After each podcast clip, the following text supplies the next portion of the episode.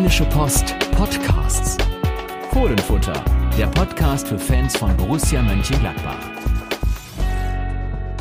Da sind wir wieder mit einer neuen Folge des Fohlenfutter Podcasts. Wir, das bin ich, Carsten Kellermann und äh, auf der anderen Seite in Düsseldorf zugeschaltet Yannick Sorgatz. Hallo Yannick. Auf der anderen Seite des Rheines. So sieht's aus, ganz genau. Hallo, hallo, hallo. Ja. Ja, du warst gerade schon Podcasten beim Rasenfunk zu Gast, äh, hast dort eine Stunde über Gladbach gesprochen und äh, ja, wahrscheinlich dann noch, auch über noch das. mehr Stunden über alle anderen Spiele, aber ich hoffe, die Stimme sie hält, ja. Ja, das kriegen wir schon hin. Also, das ist ja, äh, wir haben ja gestern, oder sagen wir so, gestern hat man ja, was Gladbach angeht, natürlich auch viel Grund gehabt, äh, die Stimme zu erheben. Äh, gestern ist am Sonntag, heute ist Montag, Aufnahmetag und wir sprechen natürlich über das 2 zu 3 gegen Bayer Leverkusen und dann, Yannick, ähm, ein bisschen mal was anderes über zwei weitere Spiele. Ja, englische Woche, ne? Die Bundesliga, zehn Wochen kommt sie gar nicht aus dem Quark und dann so richtig. Direkt drei in sieben für Borussia. So sieht's aus. Erst geht's zum FC Augsburg und dann zum Rückrundenstart zu 1899 Hoffenheim. Aber zunächst bleiben wir in der Nähe, bleiben wir im Rheinland, bleiben wir im Borussia Park und bleiben wir bei der dritten Heimniederlage. Äh, Daniel Facke, der Trainer der Gladbach, hatte vorab gesagt, Gladbach sei zu Hause eine Macht. Drei Heimniederlagen in neun ja. Spielen. Hm. Siehst du das sagen, auch die, so, dass das mächtig ist? Nee, ich würde sagen, die Festung ist eine Sandburg, oder? Im Moment ja. Und ja. Äh, ja, und genauso. Habe ich auch gedacht. Drei Niederlagen jetzt in neun Spielen, das ist eigentlich, boah, drei, vier mehr sollte man sich pro Saison auf jeden Fall nicht erlauben zu Hause, zumal man, späteres Thema, natürlich auswärts jetzt auch nicht besonders rosig unterwegs ist. Ganz genau. Und ja, äh, tja, das Ganze äh, fand ich Spiel gegen Leverkusen war so gesehen, um im Bild zu bleiben, auch auf Sand gebaut, denn äh, ja, Leverkusen durfte eigentlich genau das machen, was es am allerliebsten macht, schnell über die Flügel auf, äh, aufs gegnerische Tor zu laufen. Und das ja relativ ungehindert in vielen Fällen, was dazu führte, dass Gladbach eben 0 zu 3 zurücklag und äh, eigentlich das Spiel ver verloren war und äh, verloren blieb. Und ich bin auch nicht der Meinung, dass es noch besonders außer vom Ergebnis sehr eng geworden ist. Äh, du warst auch im Stadion, hast es mal aus der Zuschauerperspektive gesehen, Yannick, und ich glaube, äh, du hast nicht viel anderes gesehen als ich, oder?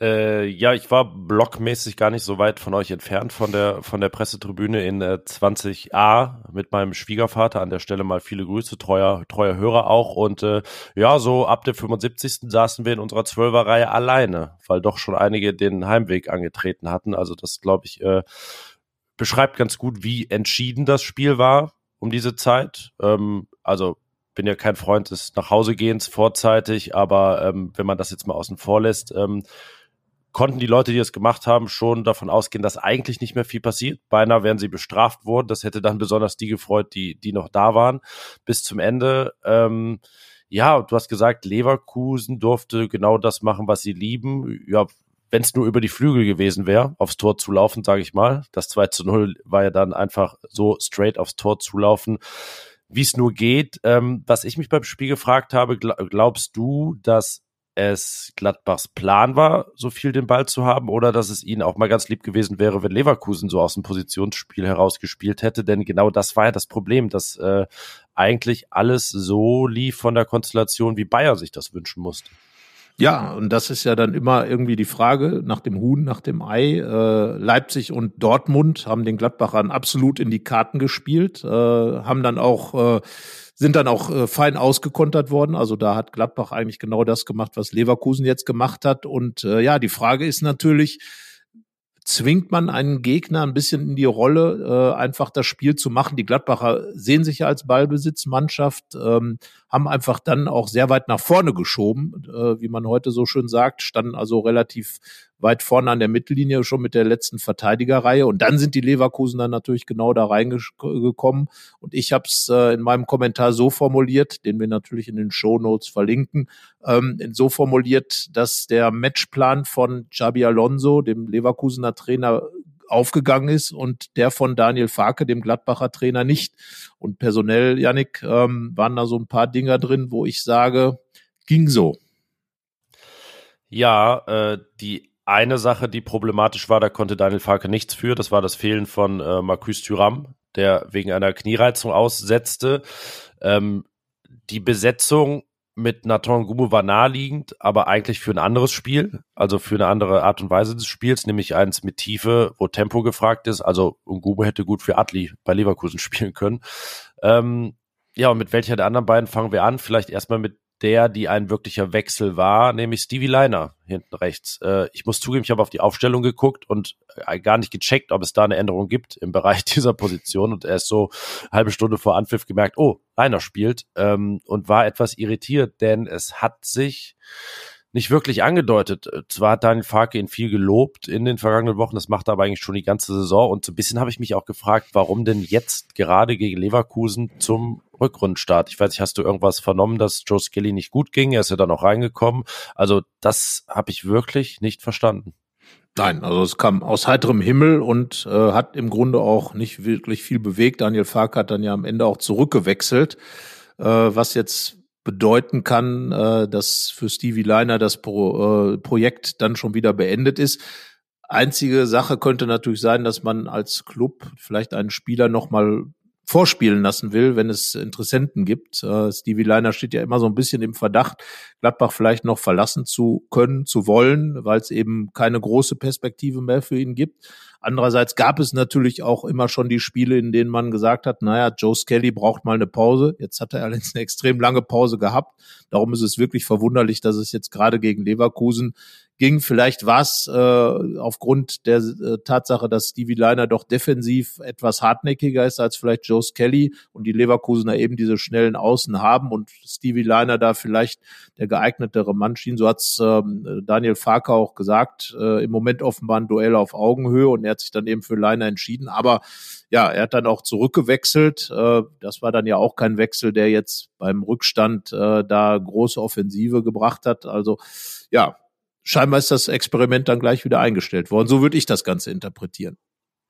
Ja, oder es wird jetzt nicht der Grund gewesen sein, dass Stefan Leiner sein Mitchell-Bakker-Trauma bewältigen kann, der ihm ja damals, muss man sagen, den Knöchel gebrochen hat vor, vor anderthalb Jahren.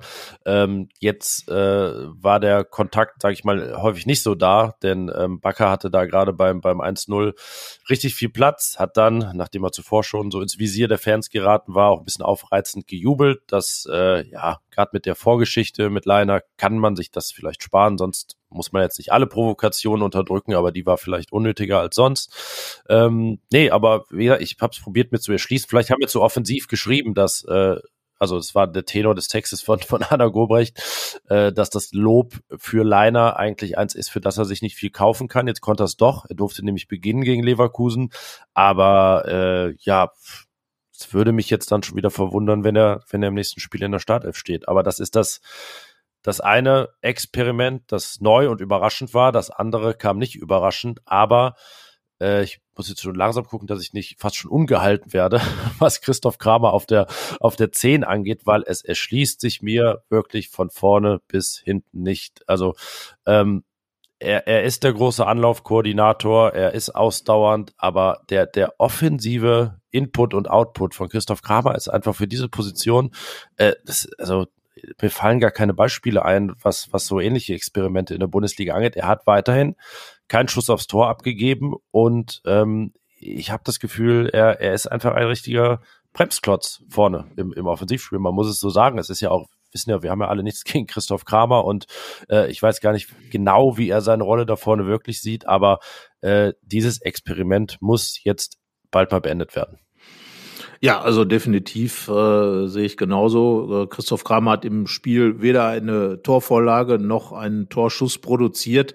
Und wenn man das natürlich dann in Verbindung mit äh, Nathan Gumo sieht, der, der da vorne äh, ja auch nicht gerade als torgefährlich definiert werden kann, denn er selbst über sich äh, sagt ja, dass er äh, eigentlich mehr Vorbereiter als Torjäger ist, dann äh, habe ich in den beiden zentralen offensiven Positionen zwei Spieler, die überhaupt nicht torgefährlich sind, habe aber auf der Bank einen Lars Stindl sitzen. Wir hatten ihn im Interview, er war ja richtig gehend heiß und hat gegen Leverkusen ja auch schon tolle Spiele gemacht äh, und vor allem er kann Tore schießen. Er hat äh, nicht zuletzt, auch wenn es schon ein paar Jahre her ist, ist klar, aber er hat Deutschland äh, zum Confed Cup Sieg geschossen, auch in zentraler Mittelstürmerposition. Also er hätte beide Positionen gut spielen können. Und was äh, die Anlauferei angeht, da hat man ja in Jonas Hofmann eigentlich den Initiator des Anlaufspiels, äh, der jetzt relativ weit zurückgezogen äh, spielte und überhaupt nicht im Spiel drin war. Also da gibt es schon einige andere Optionen. Äh, Florian Neuhaus war, das hat Farke gesagt, noch keine. Er hat auch gesagt, dass er aus einer tieferen Position kommt. Wenn das dann alles so ist, dann muss man vielleicht wirklich mal über eine ähm, Systemänderung nachdenken, dass man vielleicht auf zwei Achter setzt. Das könnten dann ja Neuhaus und äh, Hofmann sein, aber Christoph Kramer tut man ja auch gar keinen Gefallen damit. Ich habe ja mich dann äh, nach dem Spiel ein bisschen durch äh, Twitter gearbeitet und habe die Fanreaktionen angeschaut und da war das auch immer wieder ein Thema. Also äh, nicht nur du bist genervt davon, sondern auch viele Fans. Und äh, da bin ich also wirklich der Meinung, da sollte sich Daniel Farke schon für Augsburg was überlegen. Und ich sage, ähm, auch wenn Daniel Farke äh, jetzt noch diese richtig angedeutet hat, dass Florian Neuer schon startelfreif ist, aber bitteschön, dann lieber 60 Minuten Florian Neuhaus äh, als als etwas inspirierteren Spieler auf der, auf der 10 als das nochmal mit Christoph Kramer. Und dann, ja, Lars Stindl ist gesperrt. Deswegen fehlen dann also, wahrscheinlich wird auch Markus Thüram noch nicht wieder da sein, muss abwarten, wie sich das mit seinem Knie überhaupt entwickelt. Und äh, minus zwei vorne, da geht eigentlich kaum was an Neuhaus vorbei. Ja, das, äh, das sehe ich auch so. Ähm, es gab ja dann es war noch nicht mal eine Stunde gespielt. Man merkt das immer. Ich musste an euch denken, äh, als dieser Dreifachwechsel vollzogen wurde. Vor allen Dingen an den Kollegen Thomas Gruke, der die Einzelkritik macht. Denn das heißt immer, die Einwechselspieler bekommen noch eine Note. Also es muss ein bisschen mehr hingepinnt werden und äh, ein bisschen mehr bewertet werden. Das war der Fall und das gab es unter Daniel Farke noch nicht, oder? Also Nein, also er ist ja, aber, ja, ja, ja, er ist ja ein Spätwechsler, ein bekennender Spätwechsler auch. Äh, steht ja dann einerseits, finde ich ja nicht so schlecht, wenn man auch seiner Mannschaft irgendwo eine gewisse Zeit gibt. Aber hier war es wirklich, hätte man eigentlich schon äh, vor der Pause wechseln müssen. Also Kollege sagte, Julia Nagelsmann hätte eiskalt äh, vor der Pause schon dreimal gewechselt, weil es einfach nach vorne gar nichts ging ist schön, wenn Gladbach, äh, Daniel Farke hat ja dann, du hast eben auch gesagt, viele Statistiken sprachen für Gladbach, 15 Torschüsse, aber wenn man mal ganz ehrlich ist, bis auf die beiden von Lars Stindl hat, glaube ich, ähm, Leverkusen keine Probleme damit gehabt mit den Gladbacher Abschlüssen. Ja, und, schöne äh, Statistik äh, auch zu den Torschüssen. Das ist das ultimative Beispiel fast, warum Expected Goals einem so weiterhelfen. Denn die, äh, also hinter den Torschüssen steckten ja nicht besonders viele. Gladbach hatte den geringsten Wert der ganzen Saison pro Schuss, also 0,06 pro Schuss, den sie abgegeben haben. Minusrekord, Leverkusen seinen zweitbesten der Saison. Also wenn die geschossen haben, war es auch in der Regel gefährlich. Also ja, für diese 15 zu 13 konnte sich Gladbach wirklich nahezu gar nichts kaufen. Und auch nicht für die 58, 5, 59 oder 60 Prozent Ballbesitz. Äh, es war einfach wirklich nur äh, ein, ein Ballbesitz um des Ballbesitzes willen und äh, es kam wenig bei rum. Das gleiche gilt auch für die Zweikampfwerte, weil die entscheidenden Zweikämpfe, die gingen verloren und für mich war dann eigentlich dieses ganze Spiel zusammengefasst im Laufduell von Nico Elvedi mit Armin Adli. Ähm, das hat alles gezeigt. Leverkusen hat Gladbach ganz einfach stehen lassen und äh, ich weiß gar nicht, ob es für Gladbach so gut war, dass Lars Stindl hinterher noch zwei Wuttore erzielt hat. Und ich glaube, der war richtig geladen, dass er da auf der Bank schmoren musste, während da vorne überhaupt nichts zusammenging. Ja, da äh, ja, hat er die weil, Dinger. Weil die Wut sich ja noch kanalisiert hat in einer kleinen Rudelbildung. Deswegen, ähm, sonst wäre es vielleicht okay gewesen, weil er hätte am Mittwoch gegen Augsburg spielen können. Aber dann hat er sich ja die gelbe Karte noch nach seinem zweiten Tor abgeholt, weil er da auch mit Mitchell Bakker sich nicht ganz grün war, der dann wieder im Mittelpunkt stand. Also ja, Mitchell Bakker hat Borussia sozusagen äh, mehrfach wehgetan in diesem Spiel. Ja, de äh, definitiv. Und dann kommt noch dazu, dass eben Lars Stindl nach dem Spiel auch keine Interviews geben wollte. Also er hatte die Nase wirklich gestrichen voll und äh, ja, oder die Schnauze, wie man es dann wahrscheinlich sagt. Ja, aber ich glaube, das ja war eine Schnauze, im definitiv. Podcast, ja, ja. Also äh, würde ich ihm auch gar nicht äh, äh, schlecht anrechnen, dass er da äh, gesagt hat, ich sag besser nix, ähm, denn äh, für ihn war es ein ganz komischer Tag. Sitzt erst auf der Bank, kommt dann rein, schießt die beiden Tore, das zweite Tor sah ja auch richtig gut aus, aber ich finde, gerade da hat man auch gesehen, dass er wirklich voll mit Wut war, den Ball da wirklich einfach so nach dem Motto, jetzt bolz ich ihn halt mal rein, bumm. So, dann ging er unter die Latte und rein und äh, genutzt hat es nix am Ende. Und äh, ich weiß nicht, ob es äh, da nicht einfach die ganze Geschichte so ein bisschen verschleiert. Äh, Daniel Farke oder auch äh, Julian Weigel haben danach sehr positiv über das Spiel gesprochen, haben sogar den Ausgleich noch in den Mund genommen, der möglich gewesen sei. Aber ich sag mal, Ich habe da kein Spiel gesehen. Vergleiche ich es mit dem Spiel gegen Eintracht Frankfurt, als auch am Ende Gladbach ein bisschen aufkam, aber im Grunde genommen hat Leverkusen völlig verdient und überlegen dieses Spiel gewonnen. Ja, und ich fand's ähm, bei den Gegentoren besonders eklatant. Klar, es waren dann wieder Umschaltsituationen, Gladbach kam nicht hinterher, aber beim 0-1 und beim 0-3 war, war das Rücklaufverhalten ja okay. Es waren ja dann wieder genug Leute da und man hatte alle Möglichkeiten, das zu klären. Aber dann äh, in, in fünf gegen drei Situationen so zu verteidigen, Julian Weigel, beide mal so ein bisschen alibihaft so den Fuß reingestellt, dann geht er beim 0-3 den Laufweg von Amiri nicht mit. Das ist jetzt dann aber nur, nur einer äh, von vielen, die man da rausnehmen könnte. Also das war schon sehr problematisch und dann kann man auch äh, noch so gute Strukturen herstellen, um genau wieder hinter den Ball zu kommen wenn man am Ende so verteidigt, Daniel äh, Farke hat ja immerhin da kritisch gesagt, es fehlte die Schärfe in den Zweikämpfen, ein Wort, das wir aus dem Interview mit Lars Stindl kennen. Ähm, und äh, ja, nach wie vor frage ich mich, woran es denn liegt, dass immer wieder diese Schärfe fehlt. Ja, das ist ja genau das, was Lars Stindl im Interview auch gesagt hat. Diese Schärfe ist einfach der Unterschied, sowohl in der Defensive als auch in der Offensive. Und ich glaube, wenn man wissen will, was diese Schärfe ist, dann muss man sich nur Leverkusen angucken. Die haben nämlich genau diese Schärfe gehabt. Die haben im Grunde genommen, ja, ihr Konzept wunderbar durchgespielt, die Leverkusener, haben Gladbach rausgelockt, haben dann ihre schnellen Außen eingesetzt, äh, so wie es eigentlich fast in jedem Gladbach-Spiel der letzten sechs Stück hat ja Leverkusen nun in Folge gewonnen und eigentlich immer nach dem gleichen gleichen Prinzip. Selbst in Leverkusen darf Gladbach meistens mehr spielen und Bayer kontert dann eben wild vor sich hin und äh, ja, haben dann einfach die Leverkusener ihre Chancen eiskalt genutzt. Das muss man so sagen. Ich, Amiri kommt rein und ein paar Minuten später da war dann den Ball ins Tor schießen. Klar, äh, der ärmste äh, Kerl an diesem Abend war mit Sicherheit Jonas Omlin, der Gladbacher Torwart, der Neue, der gleich mitbekommen hat, wie brutal die Bundesliga sein kann. Natürlich wurde auch äh, beim einen oder anderen äh, äh, Fan im Netz die Frage gestellt, hätte Jan Sommer den einen oder anderen Ball gehalten. Ich würde ihm da keine Schuld äh, zuweisen, sondern ich einfach fand, sagen. eher, dass man bei dem äh, beim 0-1 hat man ja sogar gesehen, was Omlin mit seiner Länge machen kann. Da war er ja mit den ja, Fingernägeln so ein bisschen noch dran und dann ist der Ball gegen den Pfosten. Also ja, äh, ein maximal undankbares Debüt, aber da habe ich jetzt gar keinen Faktor gesehen, dass das äh, Borussias Chancen irgendwie gemindert hätte. Nein, definitiv nicht. Äh, er konnte einem wirklich schon ein bisschen leid tun. Also gerade auch bei diesem 2 zu 0, äh, wo, wo eigentlich von, von der ersten Anlaufsekunde der, der beiden äh, eben schon benannten da klar war, was passieren würde und eigentlich nur noch Omlin hätte verhindern können, dass da dieses Tor fällt, konnte er dann am Ende nicht. Also von daher ähm, am Ende hat er noch versucht, mit nach vorne zu gehen und vielleicht seine Länge anderweitig noch einzusetzen. Äh, das wäre für ihn persönlich natürlich eine tolle Sache gewesen. Für Gladbach ein wichtiger Punkt, aber eben auch einer, der extrem viel verschleiert hätte. Also ich muss sagen, äh, ich habe deutlich mehr erwartet von den Gladbachern. Es geht um diesen Europapokalchance. Bayer Leverkusen hat sich dahingehend natürlich richtig einen Vorteil verschafft, ist jetzt im, im Flow ist nur ein Punkt hinter Gladbach, äh, aber Gladbach hat's abreißen lassen. Wolfsburg ist jetzt vier Punkte schon weg. Das ist das eher, wirklich Ärgerliche an diesem Spiel. Äh, statt wieder mal einen Schritt nach vorne zu tun, stagniert Gladbach. Die anderen machen diesen Schritt nach vorne und schon ist dann ein Gap, dass man erstmal wieder schließen muss. Ja, Wolfsburg kommt noch nach Gladbach. Ja, Freiburg kommt noch nach Gladbach. Ja, auch Union Berlin kommt noch nach Gladbach. Das sind die Spiele, äh, auf die es ankommt. Aber Dummerweise kam jetzt auch Leverkusen nach Gladbach und da gab es dann das, was es gegen Leverkusen leider zuletzt immer gab, nämlich die Niederlage.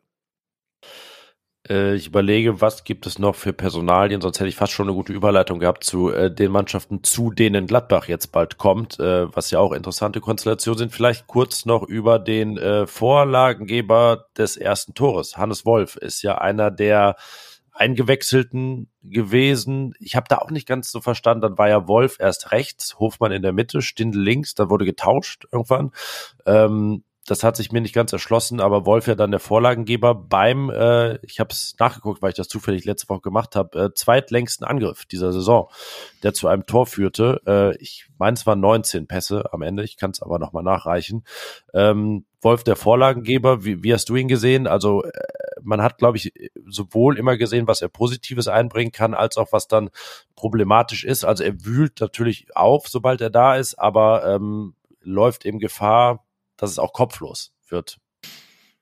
Wirkt zumindest. Also ich bin ja durchaus äh, äh, immer einigermaßen Befürworter von Hannes Wolf, weil ich glaube, dass er mit seiner anderen Art dem Spiel manchmal wirklich gut tun kann. Er hat gezeigt, und das hast du ja gerade auch gesagt, wie er das kann. Er hat auch gezeigt, dass er Brussenfußball kann, weil er war involviert. Und ich erinnere mich da an, äh, an sein äh, Debütor gegen, gegen RB Leipzig damals, äh, noch in der ersten Marco Rose-Saison oder in der ersten Saison von Hannes Wolf unter Marco Rose, als er da auch in diesen Spielablauf richtig involviert war.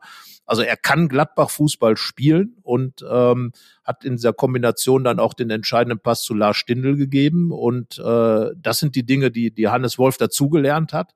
Und gerade dieses Wühlen und dieses, dieses aggressiv auch mal reingehen und dieses, ähm, ja, auch körperliche Präsenz vielleicht mal zeigen, das unterscheidet ihn ja so ein bisschen in der, im Gladbacher Kader. Und äh, wenn man das gewinnbringend einsetzt, bleibe dabei, dass zu dieser Mannschaft vielleicht ein etwas anderes System besser passen würde. Eben dieses 4-3-3, weil man eben mehr Spieler hat, die mehr Achter als Zehner sind. Dazu zähle ich dann auch Hannes Wolf. Das haben ja auch unsere Experten von Create Football äh, damals herausgearbeitet in ihrer Analyse zu Hannes Wolf, dass er aus der etwas tieferen Position dann eben in diese Kombinationen reinkommt. Und so ist es dann ja auch gewesen. Ja, und sein Spiel hat natürlich auch ein gewisses Risiko, weil er eben diese, sagen wir mal, diese Zweikampfsituationen sucht und die kann man natürlich auch immer gegen sich ausfallen lassen. Und dann hat man natürlich einen gewissen freien Raum im Rücken. Das ist ja das Problem, was das Spiel von Hannes Wolf mit sich bringt. Aber ich finde, dass er immer engagiert ist und dass er den anderen schon vorgemacht hat oder vormachen kann, wie man dann eben auch mal einen Gegner bearbeitet. Ja, und er ist jetzt zumindest etwas, was vorher fehlte. Er ist eine Option von der Bank. Also ähm, selbst wenn er da jetzt dann immer regelmäßige Joker-Einsätze hat von 20 bis 30, vielleicht ein paar mehr Minuten, dann wäre das schon mehr, als man äh, zuletzt monatelang, muss man sagen, gesehen hat. So, und jetzt werde ich mal provokativ und sage, ich, glaube, dass er sogar vielleicht eine Option sein könnte für die Startelf. Denn äh, wenn ich gesehen habe, äh, wie ein Gumo sich doch schwer getan hat, ähm, an der Position wäre es vielleicht mal eine Überlegung wert, äh, mit Hannes Wolf auf der Position, die bis jetzt immer Alassane Player äh, eingenommen hat, mal zu bringen, Player dann mal ins Zentrum vielleicht zu ziehen oder äh, ins, äh, als, als Neuner aufzustellen oder eben Lars Stindl auf eine der beiden Positionen und Player auf die andere. Also und dann eben an der Seite von äh, Jonas Hofmann, wenn dann eben Florian Neuers vielleicht doch noch nicht so weit ist, dass er die Startelf da rein drängt. Also äh, warum nicht auch mal mit Hannes Wolf, in, gerade in Augsburg, wo es dann so ein Spiel gegen einen Gegner, der eigentlich auch so dieses fickerige Spiel so ein bisschen mit sich bringt und äh, ja, also meine, äh, mein Plädoyer wäre vielleicht äh, auch dann, wie gesagt, wenn Florian Neuhaus in den Augen von Daniel Farke noch nicht so weit ist, vielleicht auch mal auf Hannes Wolf zu setzen.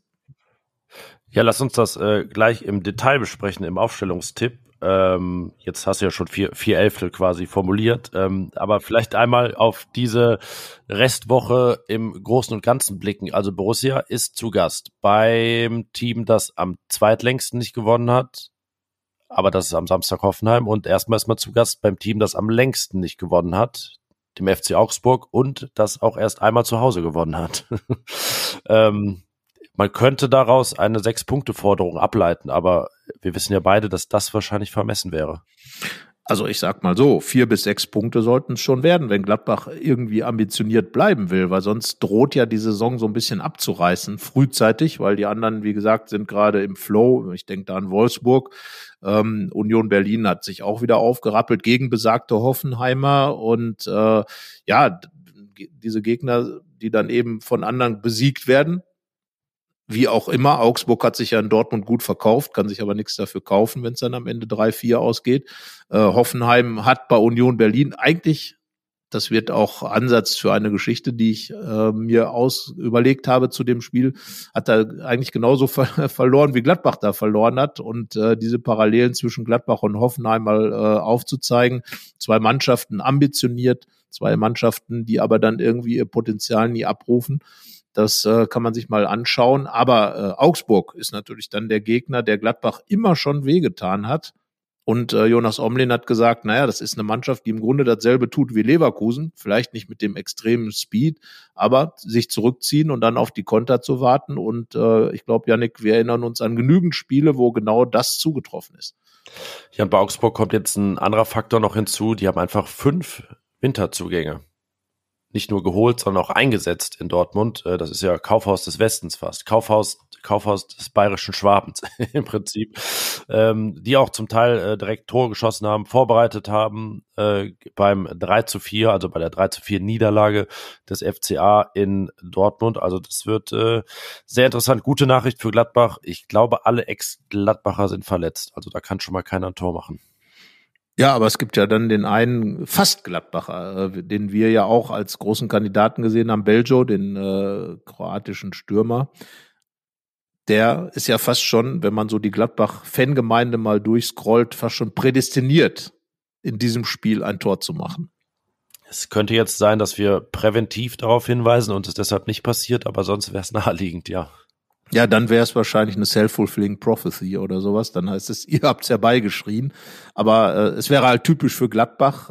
Äh, typisch für Gladbach wäre allerdings auch gewesen, Leverkusen im Hurra-Stil zu besiegen und dann in Augsburg zu verlieren. Vielleicht ist somit das äh, die Niederlage gegen Leverkusen ein äh, gutes Omen für das Augsburg-Spiel. Ähm, das sind natürlich alles skurrile Thesen, das ist ganz klar, äh, weil letzten Endes geht es darum, Gladbach muss einfach in der Lage sein, seine Qualitäten abzurufen. Dann kann es so ein Spiel in Augsburg natürlich gewinnen, aber mit einer Leistung wie gegen Leverkusen und mit einer, sag ich mal, sehr luftigen, passiven und so weiter Herangehensweise in der Defensive und einer nicht äh, wirklich gefährlichen Offensive, dann wird es natürlich schwierig in jedem Spiel, aber ich glaube, das ist jetzt auch eine Erkenntnis, dafür muss man nicht wirklich sich länger mit Fußball beschäftigen.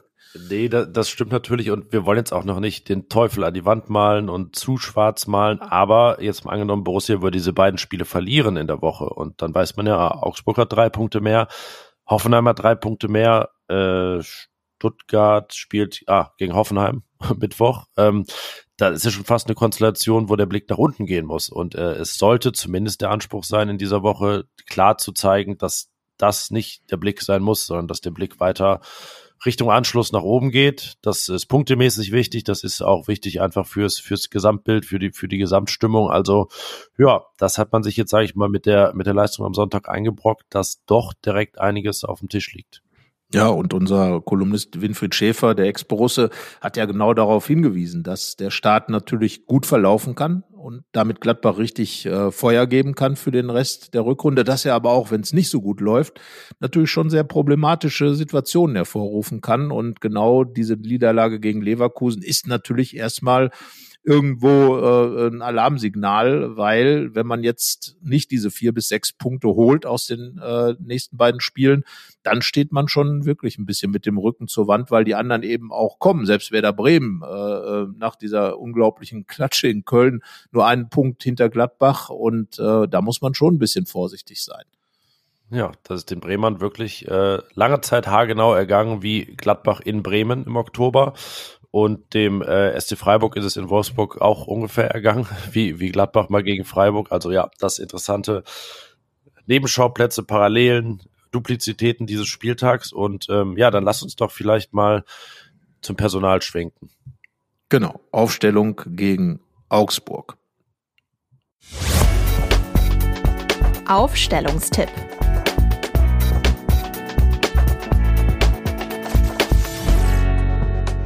Ja, im Tor würde ich sagen, äh, spielt Jan Sommer. Jetzt hätte ich, ja, ich hätte, ich wollte, ich hätte es nicht besser sagen können.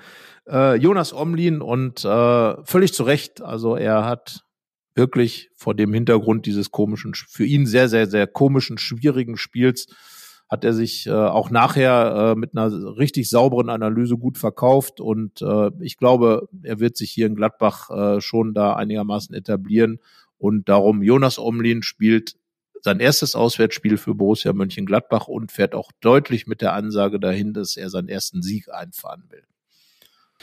Ja, das sollte der Anspruch sein. Sieht man mal, wie schnelllebig dieses Geschäft ist. Wir haben vor einer Woche aufgenommen und da war der Tenor noch Tendenz Sommer bleibt, beziehungsweise alles offen, dann nahm alles Fahrt auf und jetzt ist schon, jetzt äh, verabschieden wir nicht mal mehr richtig, im Prinzip hier im Podcast. Aber ja, ja, kannst du noch mal einen unserer Texte verlinken, Du hast über die Wehmut geschrieben, die, die der Transfer auslöst. Ich habe äh, so ein bisschen die, die Gewinner-Verlierer-Konstellation, wer da jetzt was rausgezogen hat. Ähm, ja, aber jetzt ist es schon drei Spiele her, dass Jan Sommer sein erst, äh, drei Tage her, dass Jan Sommer sein erstes Spiel für die Bayern gemacht hat und wir stellen hier als sei nichts gewesen, Jonas Omlin ins Tor.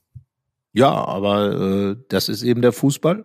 Und äh, ja, Jan Sommer ist jetzt eben Spieler des FC Bayern, hat ja auch, äh, ich habe mir das Spiel angeschaut, hat ja auch gleich den äh, Neuerschen Reklamierarm eingesetzt. Also er ist angekommen beim FC Bayern und äh, ja, es wird jetzt schon darüber spekuliert, dass er wieder geht im Sommer. Das ist auch lustig. Also von daher ähm, rückblicken ist im Prinzip tatsächlich schwierig, weil es geht einfach immer weiter nach vorne in, äh, im Fußball und ja, Jan Sommer ist jetzt Torwart des FC Bayern, hat debütiert, hat ne, man, man wird, man wird äh, seine Position und Stellung bei den Bayern am meisten am äh, Torwarttrikot erkennen in der nächsten Saison. Denn äh, ich finde, fandst du auch, dass das nicht Jan Sommer-like aussah, was er da anhatte?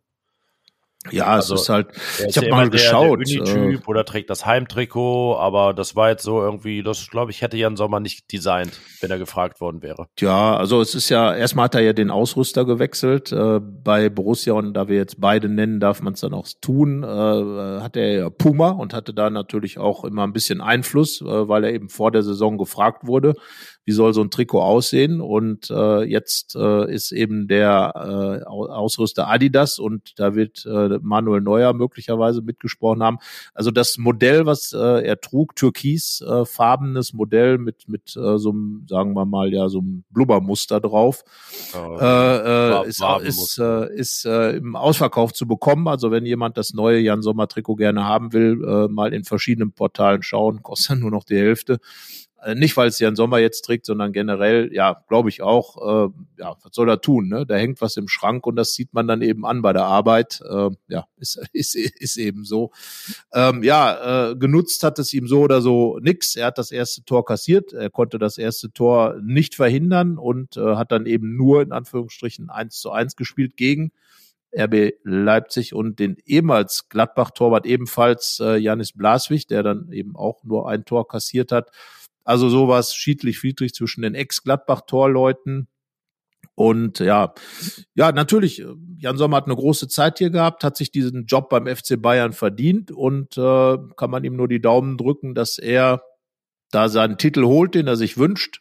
Aus deutscher Sicht vielleicht den Champions League-Titel. Und ähm, was die Meisterschaft angeht, wird sich zeigen. Sicherlich Bayern da auch Favorit. Also Jan Sommer wird irgendwas Blechernes in der Hand halten. Äh, Chancen sind meines Erachtens nach größer als bei anderen Ex-Borussen, die bei anderen Vereinen jetzt tätig sind. Und äh, da schauen wir mal, wie sich das entwickelt. Aber Jonas Omlin ist jetzt die Nummer eins und wir haben es tatsächlich, so wie die Fans im Stadion übrigens auch, die seinen Namen besonders laut gerufen haben bei der Aufstellung gegen ähm, Bayer Leverkusen. Ähm, ja, er ist unser Mann jetzt im Tor und das wird wahrscheinlich, so er gesund bleibt, auch die nächsten Wochen und Monate, vielleicht sogar Jahre so bleiben. Ja, guck mal, und wir stellen ihn jetzt quasi doppelt auf direkt, denn das ist ja die Folge auch zum Hoffenheim-Spiel, also zweimal ja. Jonas Omlin. Aber die Aufstellung, über die wir jetzt reden, ist die zum Augsburg-Spiel. Ähm, ich rechne hinten rechts. Das haben wir jetzt schon ein bisschen angedeutet mit einem Zurückwechsel, nämlich mit Joe Skelly. Dann rechne ich links mit Benze Baini und ich rechne mit einer unveränderten Innenverteidigung. Aber äh, wenn Nico Elvedi nicht bald wieder den Kopf, die Schultern und alles hochbekommt und irgendwie sein, sein Niveau erreicht, für das man ihn äh, über viele Jahre schon kennt, muss Daniel Farke vielleicht auch mal nachdenken, ob das eine Konsequenz wäre, die er ziehen könnte, nämlich Marvin Friedrich wiederzubringen. Ja, also wenn ich Marvin Friedrich wäre, würde ich zumindest äh, das nicht völlig ausschließen, dass der Trainer irgendwann zu mir kommt und sagt, Marvin, du spielst wieder. Äh, Ko Itakura tolles Comeback gefeiert, muss man sagen. Die meisten äh, Ballkontakte im Gladbacher Team, die meisten Zweikämpfe im Gladbacher Team gewonnen, ähm, hat im Grunde ähm, das gemacht, was man von ihm erwartet, hat aber auch nicht dazu beitragen können, dass es gar kein Gegentor gab. Im Gegenteil, es gab eben diese drei. Ähm, trotzdem ist er ein Stabilitätsspieler, ein stabilisierender Faktor. Das, das hat er schon gezeigt.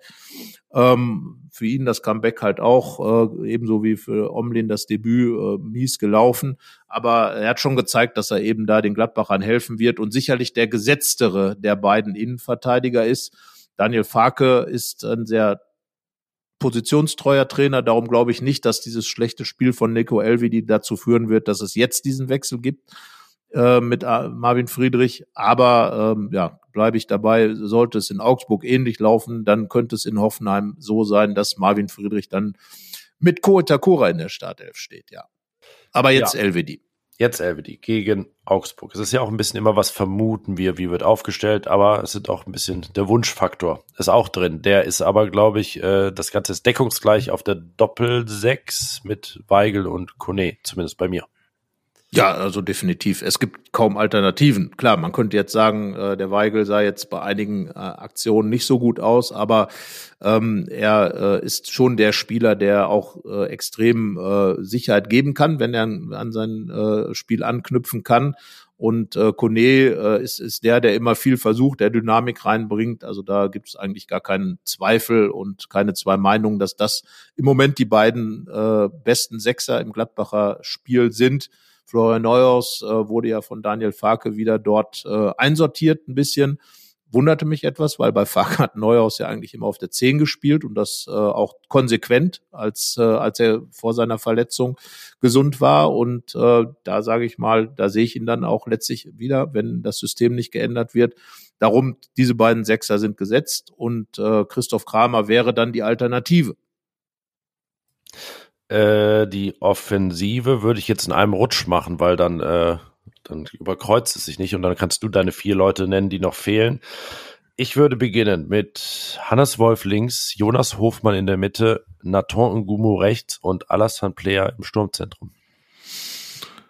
Äh, ja, also weitgehend d'accord. Ähm, bei Ngumu bin ich mir nicht ganz so sicher, aber andererseits ist es auch schwierig, einen, einen äh, Spieler äh, immer wieder rauszunehmen, wenn er dann nicht so optimal funktioniert. Aber definitiv sehe ich ihn auch eher auf dieser Flügelposition. Er sich wahrscheinlich auch. Äh, ich glaube, dass diese Mittelstürmergeschichte für ihn im Moment zumindest noch schwierig ist.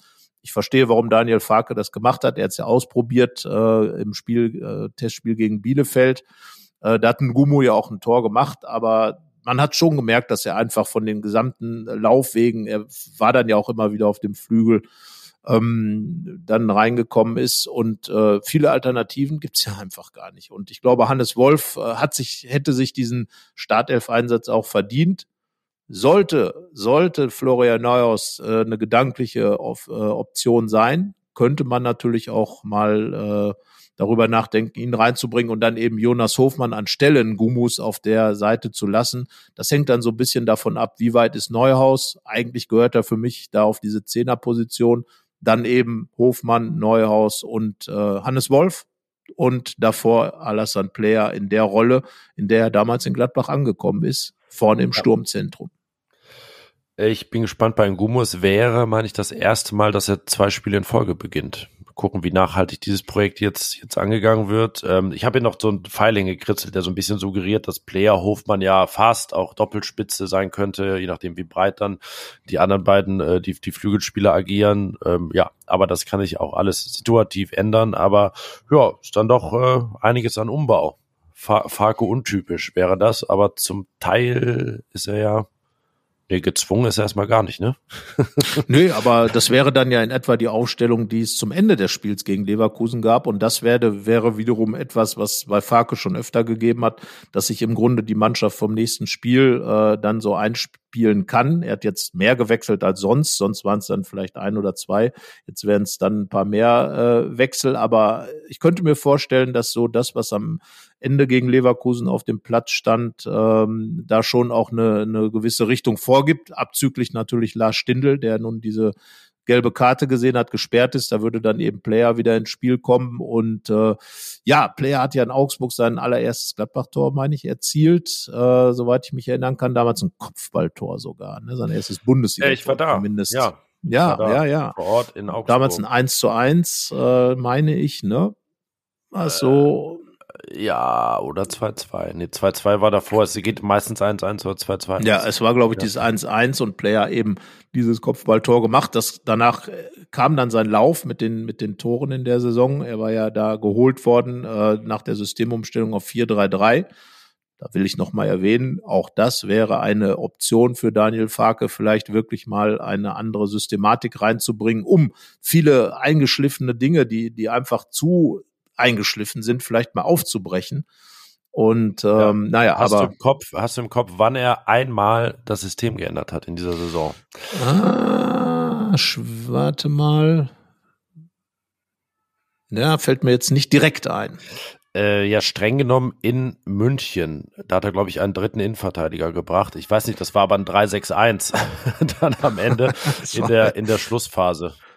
War das, war das nicht irgendwie 1 gegen 11? Also Jan äh, Sommer gegen den Rest der Bayern? Ja, war, ja, ja, genau, es war 0-1-0. Nee. ja, aber das war, war so das einzige Mal, wo vermerkt ist, dass Borussia ein anderes System gespielt hat, obwohl das System da ja einfach war, wir verteidigen das Tor, aber so ein richtiges, äh, ah, Farke wechselt und jetzt wird mal Dreierkette oder irgendwie doch, weiß ich nicht, 4-4-2. Ja, situativ natürlich immer, aber so, dass man sehen konnte, oh, jetzt ist hier was umgestellt worden. Wenn, also wenn ich nicht irgendwas übersehen habe, hat es das in der Form nicht gegeben bisher.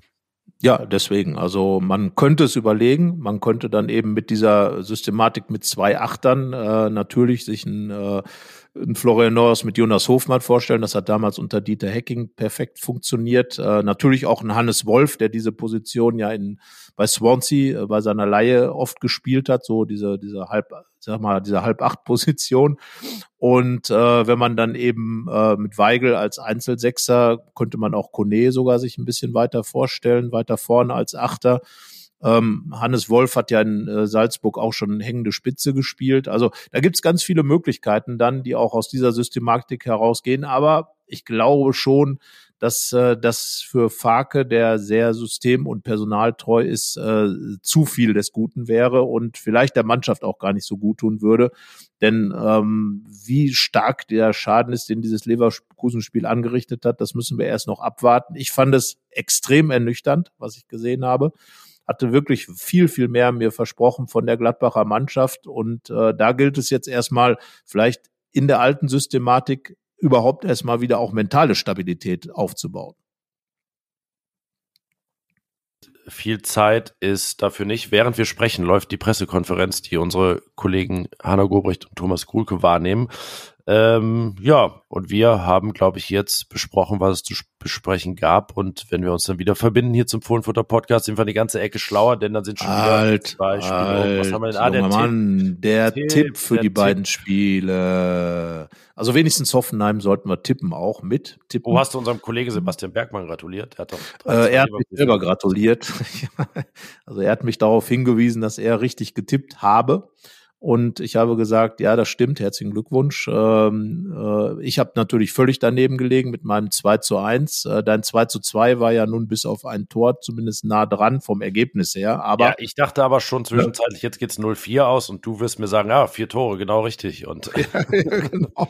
Also äh, Sebastian Bergmann, unser Leverkusen-Experte äh, äh, der Rheinischen Post, sehr guter Mann, hat richtig getippt und ähm, hat jetzt auch viel zu schreiben über den Aufwärtstrend bei Bayer Leverkusen. Wir haben zusammen nochmal eine Geschichte gemacht über die beiden Rückkehrer des Spiels, Florian Neuhaus, der ja sein Comeback ebenso feierte wie Florian Wirz bei Bayer Leverkusen 2, die möglicherweise in Zukunft auch in der Nationalmannschaft, Wirz ganz bestimmt, äh, Neuhaus arbeitet ja so ein bisschen dran, in der Nationalmannschaft eine Zukunft eine Rolle spielen könnten. Also äh, dazu habe ich auch ein bisschen was geschrieben, pack das auch mal in die Show Notes. Also von daher auch das ein Randaspekt des Spiels äh, gegen äh, Leverkusen. Und jetzt zurück zu den Tipps. Und Yannick, ähm, ja, was sagen wir? Jetzt habe ich den Vortritt, ne? Äh, ja. In Augsburg sage ich, dass Borussia, äh, ich sag wieder 2-2. Warum, warum eigentlich jetzt, nicht? Warum ja, eigentlich nicht? Sag ja. doch, sag doch einfach 2 zu 2, dann brauche ich nicht mit meinem 1 zu 1 kommen, was ich mir ausgedacht habe. Also sage ich jetzt, äh, warte mal, also die Ex-Gladbacher spielen nicht. Ja, aber Belgio, Belgio wird ein Tor machen. Das heißt also, Augsburg macht mindestens ein Tor. Und dann ist die Frage, schafft Gladbach den Ausgleich oder nicht? Ich sage 1 zu 1. Okay. Dann lasse ich dir jetzt bei Hoffenheim den Vortritt. Okay, also Hoffenheim gegen Gladbach. Das ist ja ein Spiel, wo im Prinzip zwei Brüder oder Schwestern, wie man es immer nennen will, im Geist aufeinandertreffen. Denn irgendwie dieses Spiel bei Union Berlin, das war ja fast, der Hoffenheimer jetzt war ja fast eine Kopie, wie schon gesagt, der Gladbacher. Beide haben diese Kader und beide spielen auch 2 zu 2. Äh, ich sage, Borussia gewinnt in Hoffenheim alleine weil wir beide da sind und es in keinerlei Zusammenhang steht, aber ich wollte es nur unterbringen und äh, sagen, dass Borussia dort 3 zu 1 gewinnt. Das gab es schon. Ich glaube, da waren wir sogar auch vor Ort. War das ja, nicht deswegen sogar glaube das, ich, kam das jetzt auch so aus mir. War das nicht sogar das Spiel, wo wir am Ende geschrieben haben, äh, Grazie Vince, als Das der war es, La Vince äh. Vincenzo La Vince Vita so groß aufgespielt hat? Äh, ja, äh, das Spiel war eine Freude, das muss man sagen. Äh, Vincenzo Grifo, äh, da seine besten 90 Minuten für Gladbach abgeliefert, hat gespielt, wie Mutter Pasta kocht, aus dem Bauch, aus dem Herz raus. Und äh, wenn sowas jetzt auch wieder passieren würde, egal wer es dann am Ende macht von Gladbacher Seite, dann sei es ihm gegönnt. Und äh, ja, Hoffenheim auf jeden Fall ein völlig unberechenbarer Gegner, glaube ich, aber zu Hause äh, irgendwie auch für sich selber völlig unberechenbar. Das ist Ja. Gladbachs Chance und ähm, bin ich gespannt. Ähm, würde ich äh, dir zustimmen, dass Hoffenheim Gladbach wahrscheinlich besser liegt als Augsburg. Ja, davon ist auszugehen. Äh, und Hoffenheim, echt, die waren nach zehn Spieltagen, waren die Vierter und haben seitdem einen, einen Punkt geholt. Ja, Sind jetzt ist auch echt- mal ein Statement. Ja, also sind sowas von auf dem absteigenden Ast, äh, spielen gegen Stuttgart jetzt unter der Woche. Das ist dann für beide auch schon wieder wegweisend. Äh, ja, deswegen äh, interessante Woche und wir beide reden dann nächste Woche über zwei Spiele. Na, eigentlich auch wieder über drei, weil dann müssen wir auch vorausblicken, aber eins Genau nach dem anderen. Genau so ist es. In diesem Sinne würde ich äh, sagen, ein doppeltes sportverbundenes Vergnügen äh, der Kollegin Hanna Gobrecht, die sich auf den Weg nach Augsburg machen wird. Äh, da natürlich erstens eine gute Reise, zweitens möglichst nicht ganz so kalte Temperaturen und drittens dann wenigstens ein gutes Spiel mit einer relativ schnellen, klaren Entscheidung, denn man muss ja, äh, du Janik wisst, auch mit dem Kollegen Thomas Krulke auch mit involviert sein in die Berichterstattung. Man muss ja immer gucken, dass man nicht am Ende zu viel umschreiben muss, wenn das Ergebnis noch total kippt. Also von daher wünsche ich euch ein klares Ergebnis und äh, wir werden dann sehen, in welche Richtung das ausschlägt. Und ja, das Wochenende dann verbringen wir in äh, im Kraichgau. Du hast es gesagt, wir fahren nach Sinsheim, dort steht das Stadion der Hoffenheimer und äh, ja, wir waren ja auch schon mal mit unserem Fotografen Dirk Pefken zu Besuch dann in Hoffenheim und Umgebung und haben uns die alten äh, Stadien da von Hoffenheim angeschaut, das alte Stadion. die alten traditionsreichen Stadien. In Ja, genau. Und ähm, ja, dieses Mal schauen wir mal, was wir sehen werden. Aber ich glaube ja immer daran, dass gerade zwischen Gladbach und Hoffenheim so wie äh, immer wieder ganz gute Spiele entstehen. Da schauen wir mal. Augsburg wird, glaube ich, eher so ein bisschen puh. Ja, da sind wir sehr gespannt. Ich muss noch äh, ganz am Ende eine Korrektur vornehmen. Unser Hörer Udo Wenzel hat uns geschrieben, wir sprachen letztes Mal über äh, Xabi Alonsos Ausflüge im Rheinland und ich habe gesagt, er war in Zons am Rhein. Es heißt aber Zons am Rhein. Das wollte ich kurz klarstellen. Danke an Ja, Udo wohnt er jetzt eigentlich da oder? Nee, der äh, wohnt in Düsseldorf. Aber er war, es, ich habe vermutet, es sah so aus, als wenn er da an so einer Festung wäre. Aber naja gut, das wollte ich nur kurz am Ende noch klarstellen. Danke für äh, die Nachricht und auch, ne, wenn ihr sonst was auf dem Herzen habt, schreibt uns an fohlenfutter.rheinische-post.de und bevor jetzt meine Stimme gleich ganz weg ist, beenden wir diese Folge. So tun wir das. Also, zweifaches Sportverbundesvergnügen und tschüss. Und tschüss. Mehr bei uns im Netz www.rp-online.de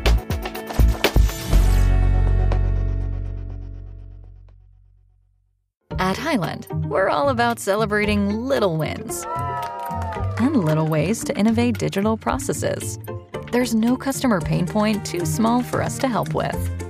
Maybe that's why more than half of the Fortune 100 looks to Highland to connect their content and data, improve processes, and turn little efficiencies into big wins for their customers and clients. Highland, intelligent content solutions for innovators everywhere at highland.com.